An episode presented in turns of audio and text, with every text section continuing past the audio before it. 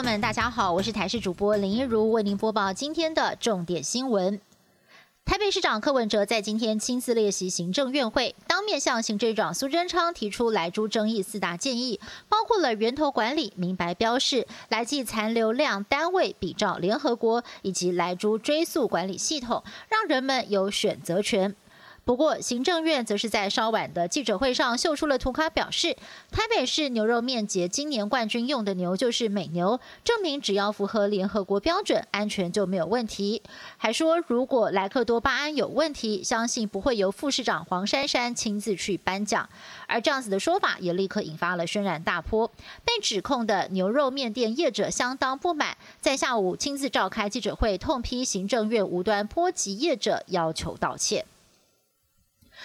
国民党在昨天在脸书上贴出了一段影片，宣称猪吃了莱克多巴胺之后会出现抽搐、抖动的情况，但是农委会却驳斥这是假消息。防检局更是大动作的依据《社会秩序维护法》移送台北市警局中正二分局侦办。今天上午，农委会主委陈其仲再度的呼吁国民党赶紧将影片下架跟道歉，悬崖勒马。但是国民党态度非常的强硬，党主席江启臣直接说不可能，而党团总召林维洲。则是威胁要冻结农委会的预算，也不排除要反告污蔑。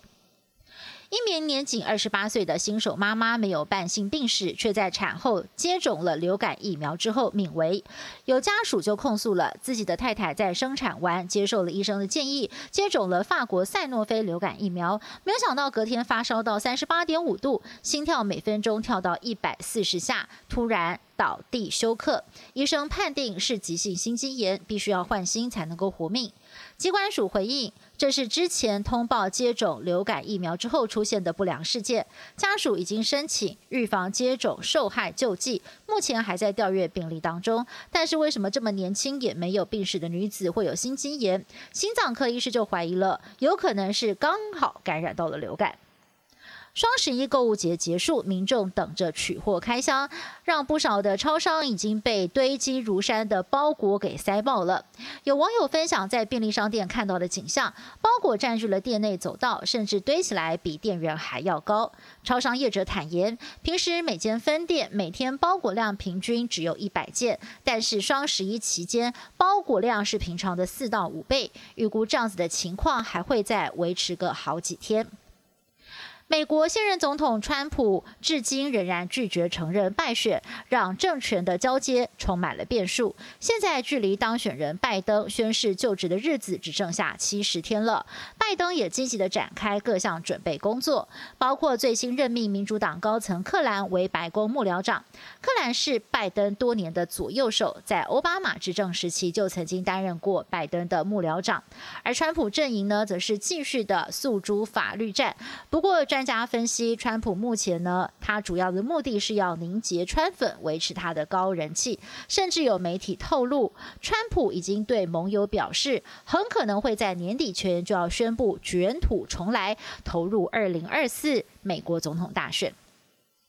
美国总统当选人拜登的儿子杭特经传有一名两岁多的私生女。根据《每日邮报》的报道，美国总统当选人拜登的儿子杭特与华府的帝国俱乐部的脱衣舞娘罗伯茨在二零一七年相恋，并且在隔年生下了一名女婴，但是杭特却不承认孩子是他的亲骨肉。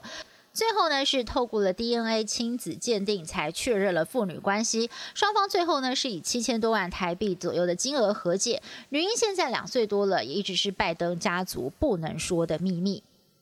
全球疫情持续延烧，疫情最惨重的美国累计的确诊人数已经突破了千万，还有超过二十四万人病故，而德州也成了全美国第一个确诊人数超过百万例的州，医疗资源相当的吃紧，而欧陆的疫情也相当不乐观，英国累计的死亡数已经超过了五万人，全欧最多，意大利累计确诊数也飙破了百万例。而在这个非常时期，俄罗斯宣布自主研发的史普尼克五号疫苗效用达到了百分之九十二，希望能够为防疫带来一线生机。以上新闻是由台视新闻制作，感谢您的收听。更多新闻内容，请锁定台视各界新闻以及台视新闻 YouTube 频道。